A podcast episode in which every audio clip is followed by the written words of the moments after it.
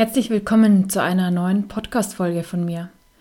Mein Name ist Johanna Eibauer und ich bin Coach und ich freue mich sehr, dass du heute wieder mit dabei bist.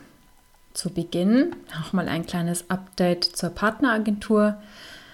Ähm, wir sind gut in der Zeit. Ähm, Im Hintergrund sind wir ganz fleißig, alles zu organisieren. Die ersten Kennenlerngespräche flattern ein und führe ich und ist voll schön, dass da so ein reges Interesse besteht.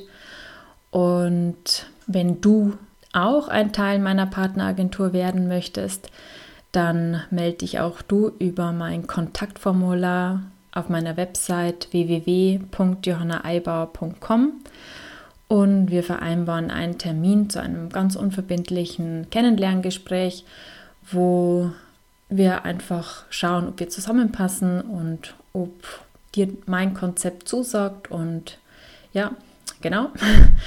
Und wenn es sich für uns beide nach diesem Gespräch gut anfühlt, gemeinsam weiterzuarbeiten und den Weg gemeinsam weiterzugehen, dann erstellen wir dein Profil, beginnen mit, den, mit dem Coaching-Paket und schlussendlich dann mit der Vermittlung.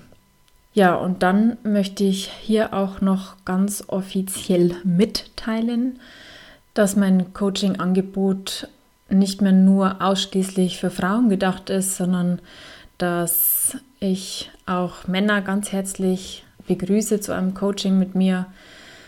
Und ja, ich möchte da gar nicht näher drauf eingehen. Das hat sich jetzt einfach ähm, durch den Prozess, der schon länger angestoßen war, fühlt sich jetzt für mich stimmiger an, ähm, die Brücken zu bauen zwischen Mann und Frau. Und von daher ist es nur für mich jetzt auch logisch, dass ich sowohl Mann als auch Frau persönlich begleiten möchte. Genau, so, dann geht es auch schon los mit dem heutigen Thema Angst vor Ablehnung. Inspiriert wurde ich zu dieser Folge von ein, äh, durch eine Klientin, die am Ende des Coachings sagt, dass dir du sagst immer in deinem Podcast, ich soll so sein, wie ich bin und die Männer, die wollen ja nur mich so, wie ich bin. Aber Johanna, ich habe wirklich richtig Angst davor, ich zu sein, weil ich immer davon ausgehe, dass ich für dafür, wie ich bin, abgelehnt werde. Und ich habe das dann so reflektiert und dann dachte ich mir, ja, das irgendwo hat sie recht, ich kann das schon sagen und dich dazu ermutigen, aber wenn da so eine große Angst in einem ist, sich wirklich zu zeigen, so wie man ist, dann hilft es einfach gar nicht, es nur zu hören, sondern es ist ein Prozess und ich möchte heute ein bisschen tiefer in diesen Prozess einsteigen, damit du vielleicht noch ein bisschen mehr verstehst, was in dir abläuft und damit du auch weißt, wie du da auch rauskommen kannst, wie diese Abvor Angst vor Ablehnung sich wandeln kann.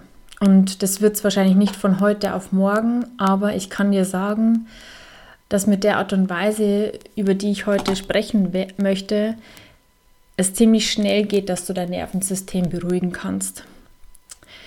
Genau, aber jetzt werde ich mal ein bisschen konkreter. Und ja, grundsätzlich ist das Bedürfnis unseres menschlichen Daseins in Verbindung sein. Wir Menschen wollen in Kontakt mit anderen Menschen sein. Wir Menschen brauchen und wollen aufgrund unserer Biologie die Verbindung zu anderen, denn eine sichere Bindung bietet uns Schutz. Es gewährleistet unser Überleben. Und daher ist unser Instinkt immer darauf ausgelegt, Bindung haben zu wollen und sie sicherzustellen. Und ja, und wir tun dementsprechend natürlich alles dafür, um, um die Bindung aufrechtzuerhalten. Und jetzt, wenn Gefahr droht im Sinne von ich werde abgelehnt, dann reagiert unser System, geht in den Überlebensmodus. Ich will ja überleben und überleben heißt aber, ich brauche Verbindung. Und wenn diese Verbindung dann in Form von Ablehnung unsicher wird, dann macht uns das Angst und versetzt uns in Panik, weil die Gefahr droht, die Bindung zu verlieren. Der Verlust von Bindung bedeutet, ich bin allein und allein sein bedeutet dann im schlimmsten Fall, es nicht zu überleben. Und das wiederum versetzt unser Nervensystem natürlich in absolute Panik. Unser Überleben soll ja gesichert sein. Ja, aber woher kommt jetzt diese Angst vor Ablehnung? Also geprägt werden wir ja in der Kindheit, sage ich ja immer wieder, und ausschlaggebend dafür sind im Speziellen das Lebensjahr 1 bis 3, aber in der Pränatalpsychologie geht man davon aus, dass die Prägungen bereits mit der Zeugung und während des gesamten Schwangerschaftsverlaufs beginnen. Das heißt konkret, dass davon ausgegangen wird, dass die Art und Weise, wie du gezeugt wurdest, also warst du ein Unfall oder warst du ein Wunschkind, ähm, wie war das, als deine Mama erfahren hat, dass sie schwanger war, war das eine freudige Botschaft für sie oder stürzte sie das in eine tiefe Krise, weil sie vielleicht am Studieren war und nicht wusste, wie sie das Ganze finanzieren soll oder weil sie sich auch gerade schon getrennt hat von dem Partner? Und auch alles, was dann deine Mama während der Schwangerschaft erlebt, also alle Emotionen, die durch sie durchfließen, beeinflussen schon deine Entwicklung. So die Pränatalpsychologie. Und ich möchte hier an dieser Stelle auch nochmal sagen, ich bin keine Psychologin, ich bin keine Psychotherapeutin und ich bin keine Ärztin. Und ähm, ich teile hier lediglich meine Erfahrung und mein Wissen, das ich mir selbst angeeignet habe und rufe hier auch nochmal ganz gezielt auf, recherchiert selber ähm, und macht euch euer eigenes Bild über die gewissen Themen, wenn sie euch in der Tiefe interessieren. Ja, und dann, wenn du auf der Welt bist und deine Bedürfnisse nicht gestillt werden, so wie du es bräuchtest, dann hinterlässt auch das wiederum Spuren in dir und und kann quasi ein Entwicklungstrauma in dir hervorrufen. Und es gibt ja die verschiedenen Arten von Traumen und ich möchte aber jetzt heute speziell auf das Entwicklungstrauma eingehen, weil ich denke, dass davon die meisten Menschen betroffen sind. Und auch hier nochmal an der Stelle, ich bin keine Ärztin, an der Stelle keine Diagnosen oder sonstiges. Wendet euch da bitte an einen Arzt, wenn ihr akut davon betroffen seid und Hilfe braucht. Also frühe traumatische Erfahrungen beeinträchtigen unsere Fähigkeiten, mit uns selbst und anderen in Kontakt zu sein. Und es kann sein, dass wir daraus eine Kontakt-Überlebensstruktur entwickeln. Was heißt das jetzt genau? Also wir erfahren unsere Umgebung als nicht sicher im Sinne von, dass auf unsere Bedürfnisse nicht ausreichend eingegangen wurde und die Konsequenz, die sich daraus ergibt, ist die, um mit diesen Traumen fertig zu werden, kappen dann Kinder die Verbindung zum Körper, kappen die Verbindung zu ihren Emotionen und Aggressionen und schneiden sich von ihrer Vitalität und Lebendigkeit ab und ziehen sich aus dem Kontakt zu anderen Menschen. Und je stärker also in einem Menschen das Bedürfnis nach in Verbindung sein zu wollen, unterdrückt wird, desto stärker zeigen sich dann auch psychische wie physiologische Symptome. Also geringes Selbstwertgefühl, negatives Selbstbild, pathologische Scham- und Schuldgefühle, Phobien und Ängste. Und das innewohnende Grundgefühl, das solche Menschen mit der Kontaktüberlebensstruktur kennzeichnet, ist, dass etwas Schlimmes passiert. Und das spiegelt die reale Tatsache, dass bereits etwas Schreckliches in deren Leben passiert ist. Ja, und diese Ereignisse, die uns so stark prägen, rufen dann eine, eine Dissoziation hervor. Also das heißt, den Kontaktverlust zum körperlichen Ich, zu den eigenen Emotionen und zu anderen Menschen. Und dissoziierte Menschen haben die Tendenz, dass sie ein Muster entwickeln, das ihnen dann erlaubt, Beziehung zu anderen auf das Minimum zu reduzieren und Kontakte in Grenzen zu halten. Denn zu viel Kontakt würde mit dem Rückzugsbedürfnis, das in ihnen ist, kollidieren. So, und was hat das jetzt alles mit dem Thema Angst vor Ablehnung zu tun. Also wenn du jetzt als Kind erlebt hast, zum Beispiel, dass du von deinen Eltern nicht gehört wurdest, dass du von ihnen abgelehnt wurdest, dass du nicht ernst genommen wurdest und in für dich wichtigen Situationen weggeschickt worden bist und auf dich wurde nicht eingegangen und so weiter. Also all das, was passiert, wo du eigentlich den Kontakt und die Verbindung zu deinen Eltern gebraucht hättest und sie aber dieses Bedürfnis nicht stillen konnten. Ja, und wenn das jetzt passiert ist, dann war es ja nicht so oder war es wahrscheinlich meistens nicht so, also ja, bei mir war es zumindest so, dass ich dann die Wut und die Aggression, die da auch entstanden ist in mir, nicht ausgetragen habe und sie an meine Eltern gerichtet habe, sondern ich habe diesen Impuls von mir abgespalten. Und ja, warum habe ich das jetzt zum Beispiel gemacht? Weil ich gefühlt habe, ich habe eh keine Chance. Meine Eltern sind über mir und ich bin unter ihnen. Einfach, sie sind die Erwachsenen, ich bin die Kleine, ich habe da keine Chance. Und ich auch die Beziehung zu ihnen nicht noch mehr gefährden wollte.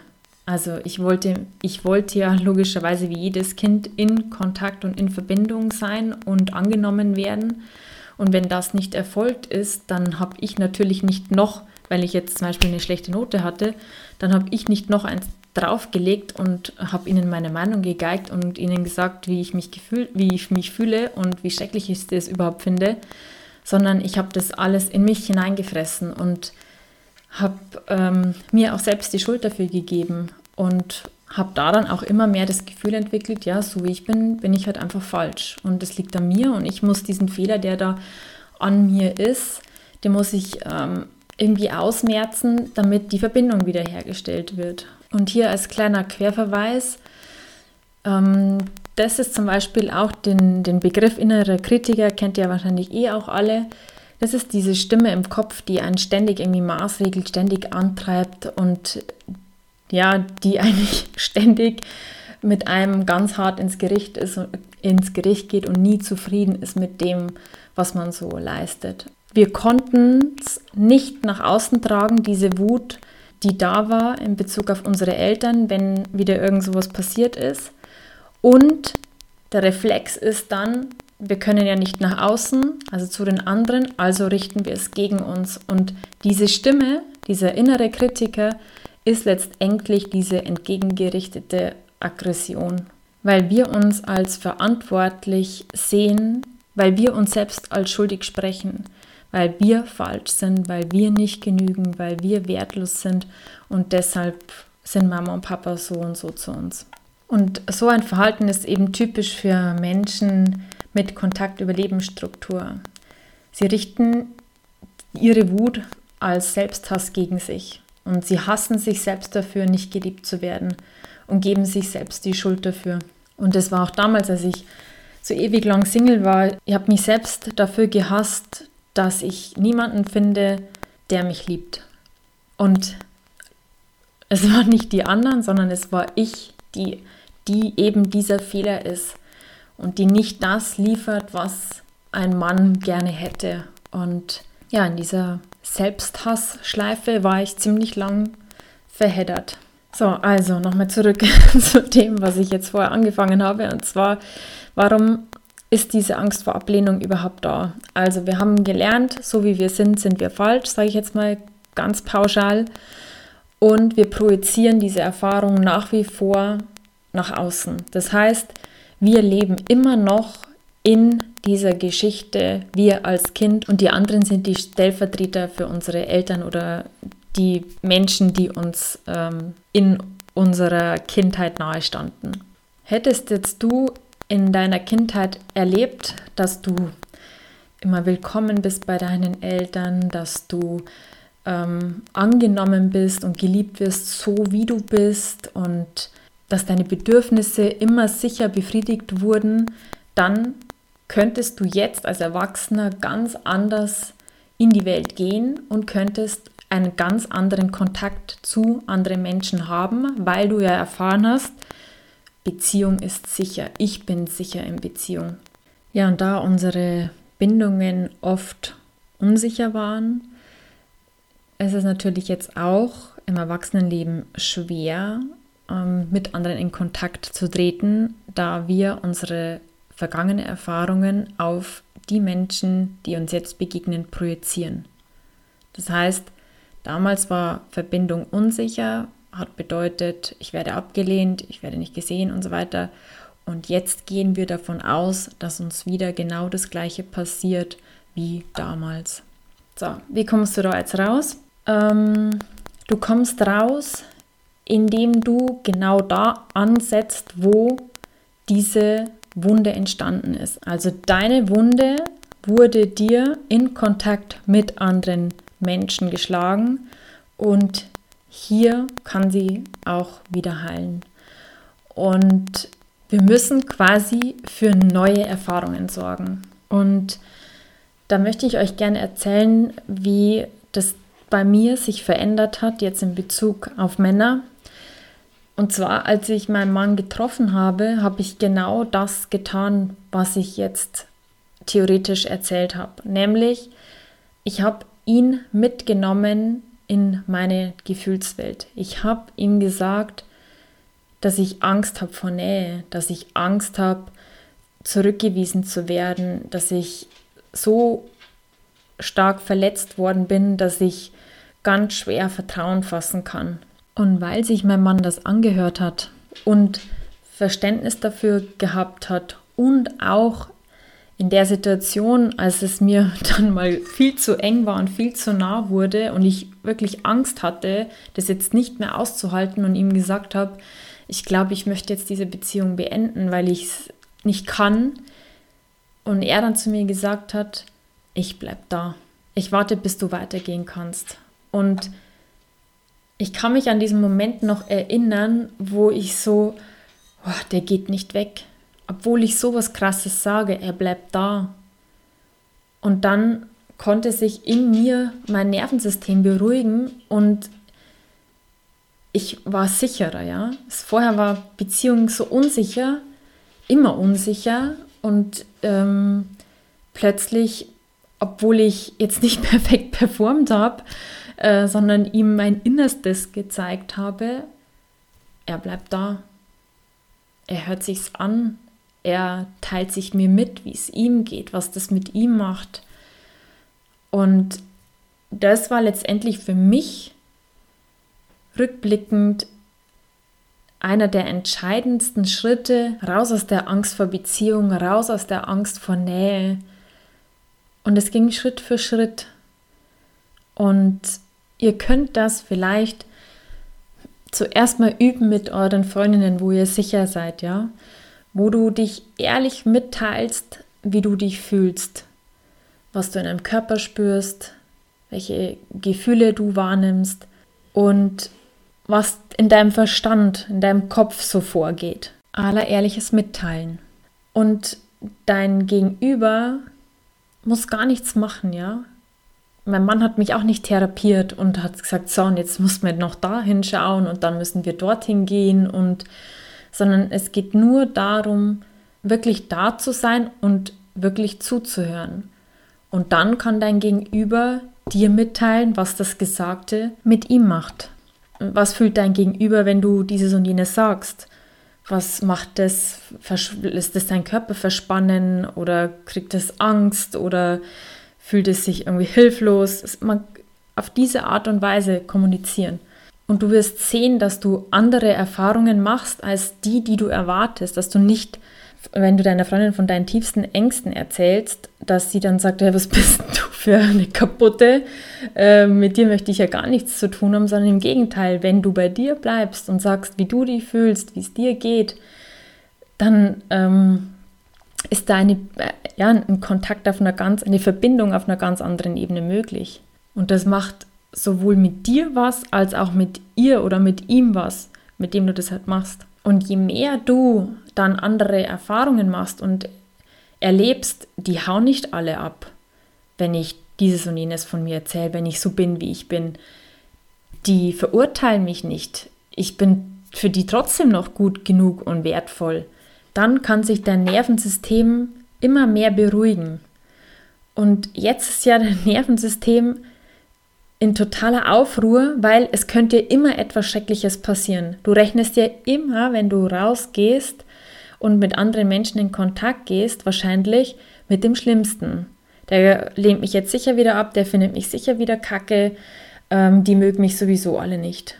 Immer diese Selbstzweifel und das Wort an sich ist ja schon interessant, weil in diesem Wort Zweifel ja dieses Wort zwei drin ist, also ich entzweie und man ja sagen kann, der Verstand und das wahre Ich, das da irgendwo auseinanderbricht und der Verstand und uns immer noch dieselbe Story erzählt, dass wir nicht sicher sind, dass wir in Gefahr sind.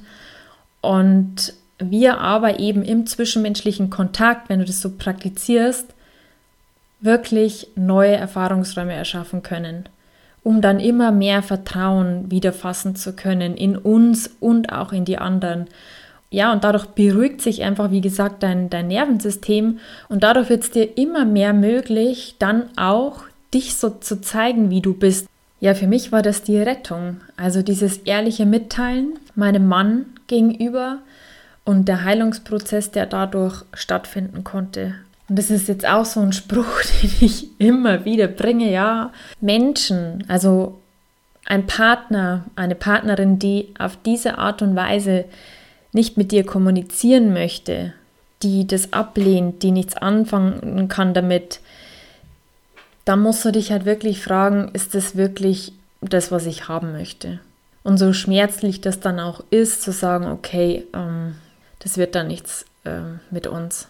Weil mit solchen Menschen kannst du nicht in Verbindung sein und ich gehe mal davon aus, du möchtest eine Beziehung, wo du in Verbindung sein kannst und wo du dich weiterentwickeln kannst mit deinem Partner. Und wenn jemand von Anfang an blockt und dauerhaft blockt und da gar nichts zu machen ist, ja, ich glaube, da darfst du dich verabschieden dann. Und dich nicht entmutigen lassen, ja, weil du dich gezeigt hast, weil du ähm, dich ehrlich mitgeteilt hast, dich offenbart hast. Es ist der andere in dem Fall, der dazu nicht in der Lage ist, weil er eben vielleicht so traumatisiert ist, dass er das gar nicht zulassen kann, weil das für ihn noch unsicherer ist als für dich. Und das nichts damit zu tun hat, dass du wieder schlecht bist, dass du nicht genügst und dass du ja eh nicht liebenswert bist, sondern es ist einfach ganz neutral zu betrachten. Es hat einfach nicht gepasst und es nicht persönlich nehmen und es trotzdem weiter versuchst. Also nochmal zusammengefasst. Die Angst vor Ablehnung ist entstanden in deiner Kindheit. Du hast Erfahrungen gemacht, die dir gezeigt haben, dass du in Verbindung unsicher bist und du hast es wahrscheinlich persönlich genommen, dass es deine Schuld ist, weshalb dein Papa keine Zeit für dich hat, deine Mama keine Lust hat, sich mit dir abzugeben, dass deine Mama dich immer weggeschickt hat, wenn du irgendwas von ihr gebraucht hast, wenn du Unterstützung, dir, dir von ihr Unterstützung gewünscht hast und so weiter. Und weil du die Wut und die Enttäuschung, die da ja da waren als Kind, mit großer Wahrscheinlichkeit dann nicht zum Ausdruck gebracht hast und nicht an den Adressaten zurückgegeben hast, der es ausgesendet hat, wirst du auch ähm, es eben gegen dich gerichtet haben und das ist dieser innere Kritiker, der dich jetzt immer noch schimpft und der dich immer noch für schuldig erklärt und dich immer noch verurteilt und dich niedermacht, weil du einfach nicht das bringst, was von dir gefordert worden wäre, um geliebt zu werden. Ja, und um uns zu schützen, trennen wir uns von dem Bedürfnis ab, in Verbindung zu sein. Also der Verstand möchte natürlich schon Verbindung, aber für uns ist Verbindung die Erfahrung unsicher. Also wir wollen natürlich ähm, dieses Gefühl von Unsicherheit, Angst, Ohnmacht vermeiden. Also kappen wir uns von diesem Bedürfnis in Verbindung sein zu wollen ab. Beziehungsweise wir etablieren eine Überlebens- und Schutzstrategie in uns. Damit ist es natürlich auch schwer, dann wahre, echte, tiefe Verbindungen zu leben, wenn ein Teil von uns sagt, uh -uh, das ist viel zu gefährlich. Ja, und unser Nervensystem ist in Daueraufruhr, weil es in Kontakt mit anderen Menschen immer mit dem Schlimmsten rechnet. Weil eben, wie gesagt, das Schlimme bereits passiert ist und wir ständig damit rechnen, dass dieser Schmerz diese äh, Ablehnung etc. wieder kommt. Wir projizieren sozusagen als Erwachsene das, was wir in der Kindheit erlebt haben, auf die Menschen, denen wir jetzt begegnen. Und ich möchte an der Stelle auch noch sagen, dass man schimpft ja immer so auf die Eltern und die Eltern, die waren so böse und haben uns das nicht gegeben und die waren so und das und, und so weiter und so fort. Und ich meine, ich bin ja selber Mutter und ich kann aus meiner Perspektive aus sagen, dass ich immer versuche, mein Bestes zu geben und nie mit Absicht mein Kind verletzen würde. Und als Eltern, beziehungsweise jetzt ich als Mama, es sich für mich manchmal anfühlt, wie auf rohe Eier zu gehen, um ja allen Bedürfnissen der Kinder gerecht zu werden. Und wir Eltern, wir sind auch nur Menschen und wir haben auch unsere Themen und wir haben auch unsere Ängste und sind mit dem Leben konfrontiert. Und es ist schier unmöglich, ähm, einem Kind ständig zu 100 Prozent das zu geben, was es braucht, weil dazwischen ist immer noch das Leben und auch die, die von einem mitgebrachten Themen, ja, die Erfahrungen, die man hier auf dieser Welt ja machen möchte. Und an der Stelle kannst du vielleicht sagen, ich bin noch nicht bescheuert und suche mir selbst so eine Geschichte aus und so schmerzhafte Erfahrungen aus. Das kann ich mir doch alles nicht selbst gewählt haben. Ja, das ist ähm, eine Ansichtssache. Es gibt da kein richtig und kein falsch. Es gibt Menschen, die sagen, ich inkarniere hier, um gewisse Erfahrungen zu machen, weil ich ein bestimmtes Thema mir äh, in dieser Inkarnation anschauen möchte und es lösen möchte. Und es gibt auch Ansätze, die sagen, ich bin einfach da und verschwinde dann wieder und da musst du selber für dich schauen, was für dich richtig ist. Mein Ansatz ist schon der, dass ich sage, ich inkarniere hier als Seele und ähm, nehme mir einen gewissen Auftrag hier mit runter und deshalb müssen wir mir jetzt auch gewisse Menschen und Umstände begegnen, damit ich das, was ich als Seele lernen möchte, auch lernen kann. Aber bitte schau auch hier selbst, was für dich stimmig ist. Und da auch nochmal einfach ein bisschen gnädiger zu sein mit seinen Eltern. Und ja, es gibt schlimme Kindheiten und ganz schreckliche Erfahrungen, die natürlich mit nichts zu entschuldigen äh, sind. Aber um trotzdem ein bisschen Verständnis zu schaffen für die Eltern, sie, wenn's besser, wenn sie es besser gekonnt hätten, sie hätten es anders gemacht. Und das kann ich auch aus meiner Perspektive sagen. Wenn ich zu irgendeinem Zeitpunkt anders hätte handeln müssen und ich hätte es gewusst, dann hätte ich es auch getan. Und dass man da auch einfach mal an einen Punkt kommen kann, vielleicht und sagen kann, okay, es war wie es war und ich lasse die Vergangenheit jetzt auch mal ruhen und konzentriere mich auf das Jetzt und jetzt kann ich es heilen, jetzt kann ich andere Beziehungen führen, jetzt kann ich mich ehrlich mitteilen, weil ich erwachsen bin und nicht in der Kindposition bin, wo ich mich ohnmächtig, klein und hilflos fühle, sondern jetzt kann ich da rausgehen und das kann ich eben in Kontakt mit anderen Menschen machen. Und indem ich immer mehr andere Erfahrungen mache, kann ich mir ein ganz anderes ja, miteinander kreieren und kann ganz anders in Verbindung sein als jetzt, wo fast alle ständig in Schutzpositionen sind, in Abwehrhaltung sind, in, im Verurteilen sind, einfach weil wir so verletzt sind und uns auch irgendwie so falsch fühlen. Ja, ich verallgemeinere jetzt, nimm das raus, was für dich passt. Also ich möchte dir nichts überstülpen. Ja, und wenn du jetzt sagst, ich möchte diese Erfahrung des ehrlichen Mitteilens einmal machen in einem absolut geschützten Raum, also in, in einem Coaching, dann ja, bist du herzlich eingeladen, dich zu melden bei mir und wir vereinbaren einen Termin. Und so kannst du dann einfach mal für dich schauen, welche Wirkung es für dich hat, wenn du dich immer mehr traust, das, was in dir ist, auszusprechen. Genau. Dann ist jetzt mal für den Moment, glaube ich, alles gesagt. Ich hoffe, ich konnte euch ein bisschen die Angst nehmen. Es ist ein bisschen leichter. Und ja, ihr werdet mutig und traut euch immer mehr zu zeigen. Alles Liebe und bis ganz bald, eure Johanna.